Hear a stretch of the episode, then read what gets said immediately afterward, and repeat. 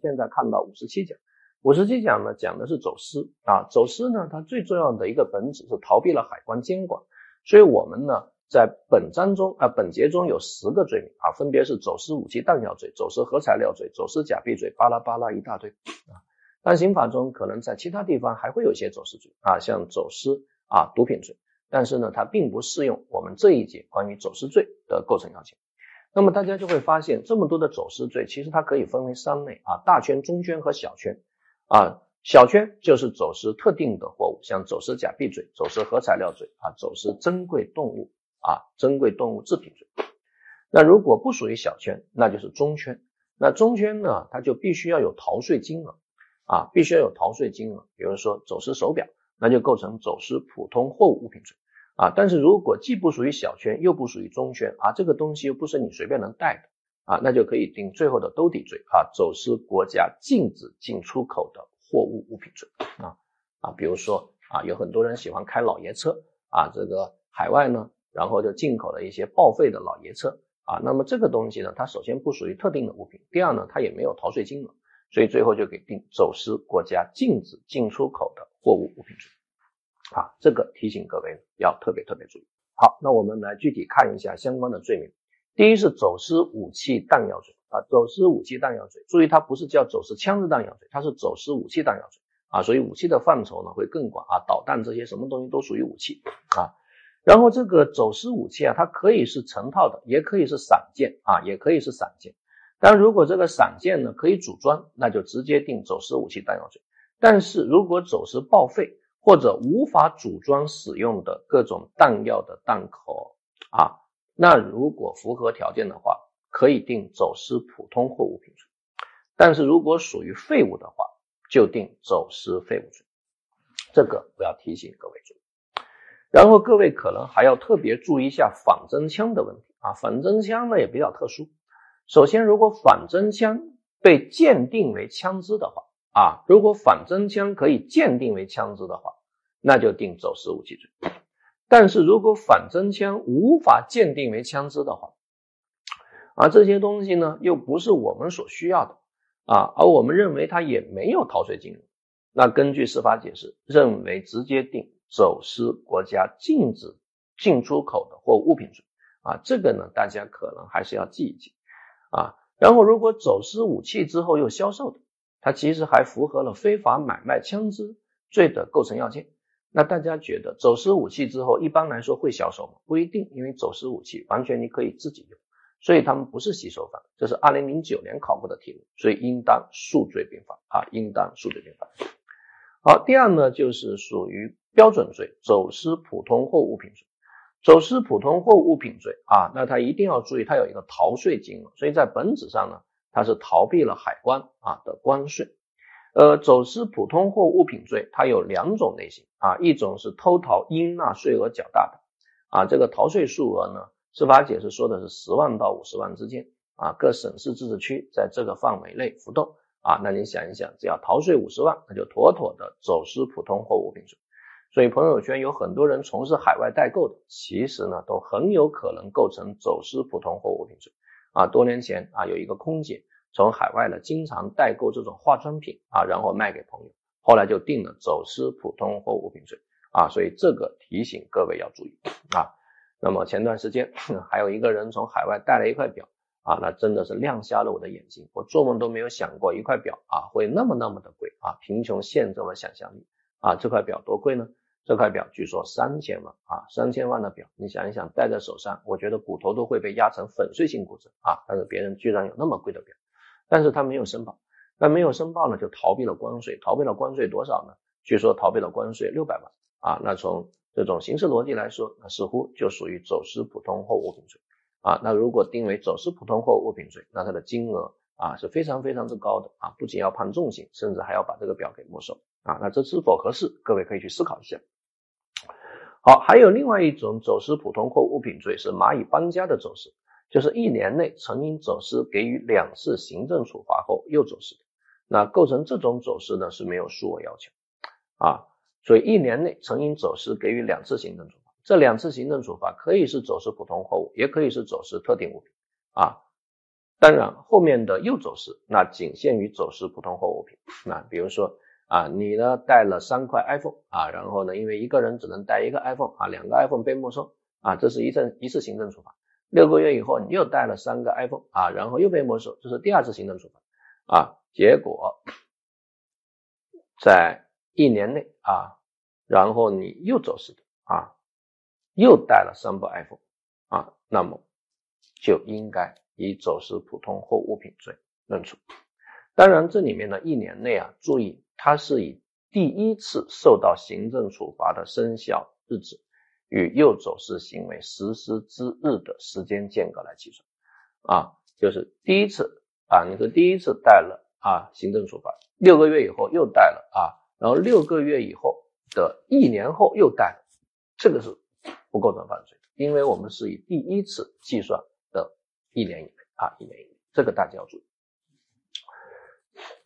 呃，走私呢还有几种一些比较特别的一些走私方式，比如说后续走私。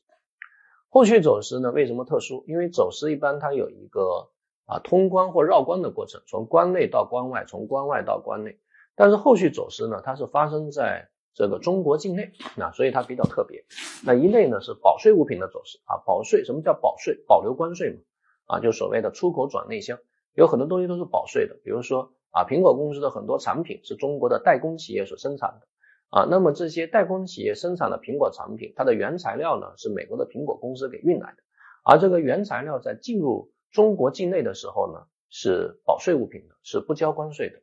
所以，如果你把这个原材料给销售的话啊，那么是要申报的啊，是要补交关税的。那如果你未经批准你申报啊，呃未经批准你把它销售了，那显然逃避关税了啊，这个就叫做后续走私啊，保税物品的走私啊，三来一补一补的保税物品啊，也就我们通常所说的未经批准出口转内销。那么第二种呢，是擅自将特定的减免税货物啊。在境内销售牟利的，总之大家抓住本质，它的本质其实都是逃避关税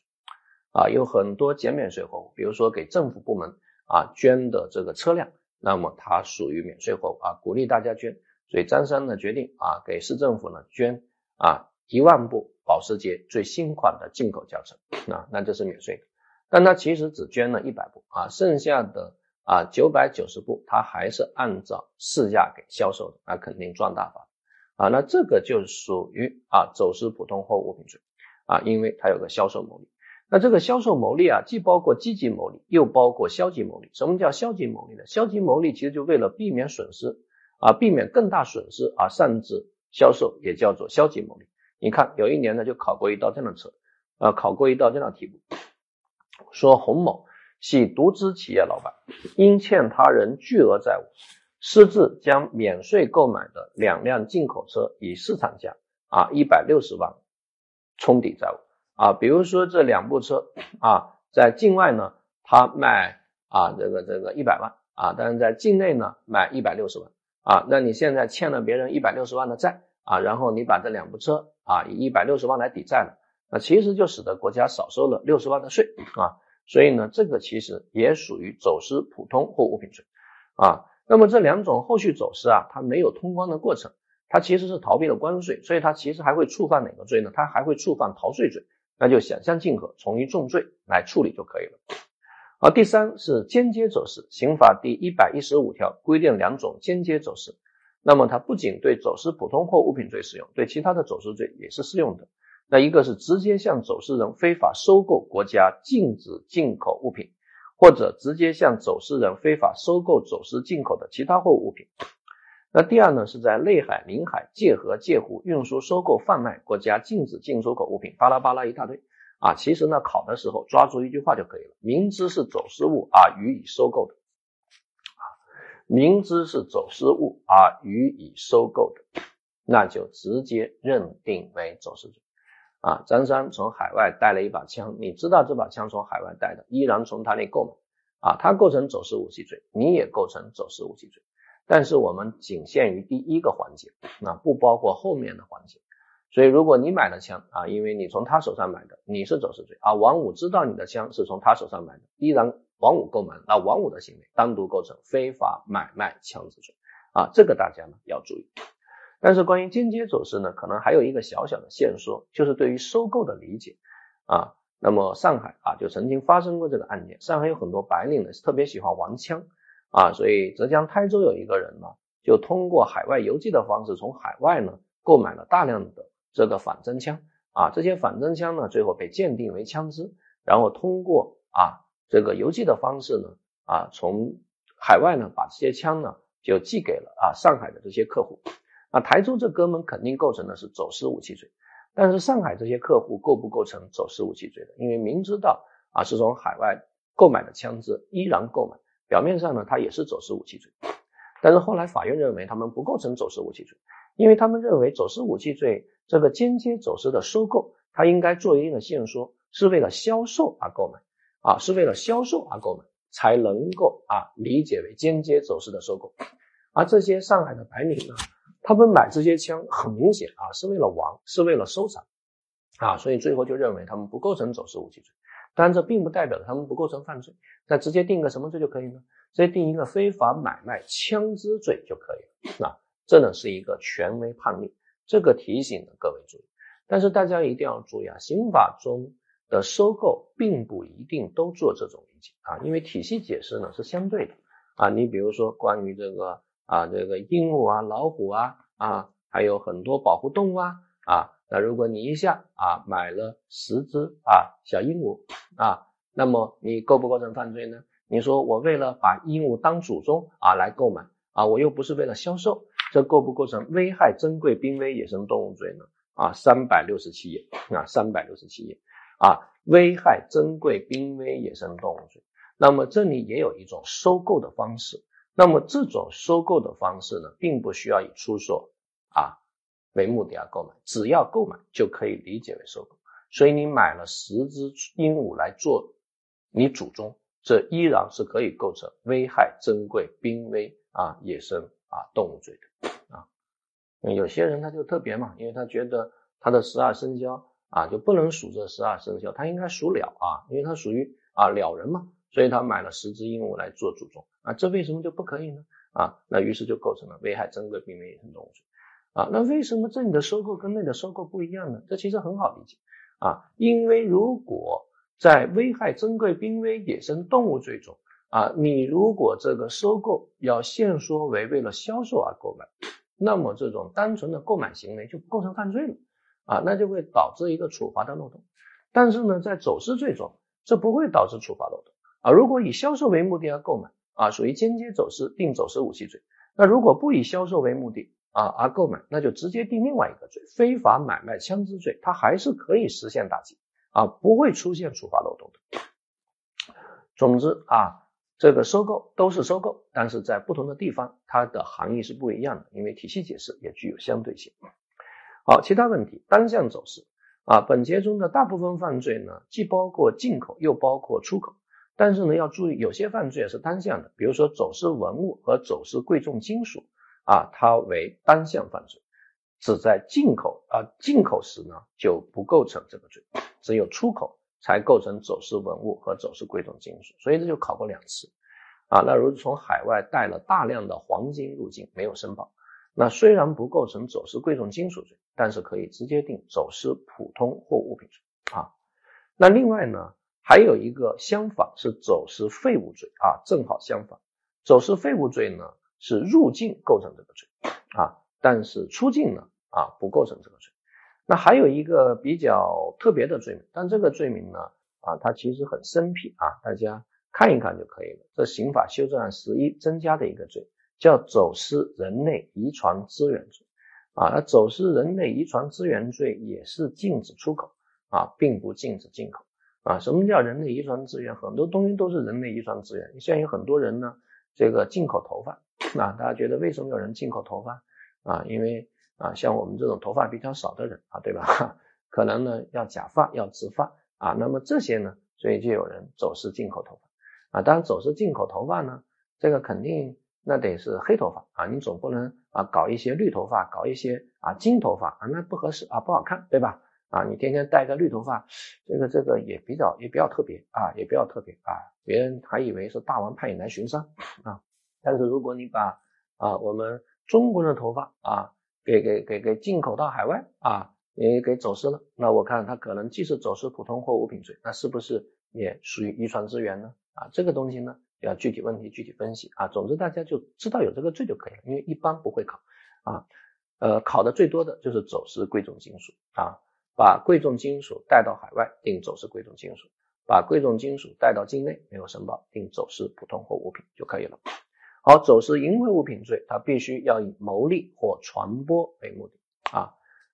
而且这个牟利和传播一定是产生在走私之前，不能是带到境内之后再产生了这个牟利和传播，那就不叫做走私淫秽物品。啊，我从海外带了大量的淫秽物品啊，我为了自己看啊，看完之后觉得要把它卖掉吧啊，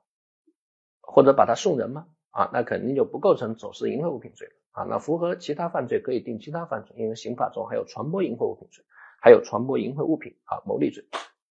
啊。所以呢，在定走私淫秽物品罪的时候，必须要证明啊，你走私是为了牟利或传播啊。所以很多人说我自己看，你管得着吗？啊，那确实呢就不太好定罪。啊，但是你怎么自己看啊？带了二十口集装箱，你看得完吗？你说看不完，我可以送人啊！啊，太好了，那你有传播的目的，那也定走私淫秽物品罪啊。但现在可能很少有人会通过这种物理意义上走私啊，有人呢可能直接从海外的网站来下载啊，这种下载方式啊，能否理解为走私呢？那我想大家只有常识啊，都可以理解啊，因为网络又不归海关来管啊，它归其他部门来管啊，这个不能理解为走私。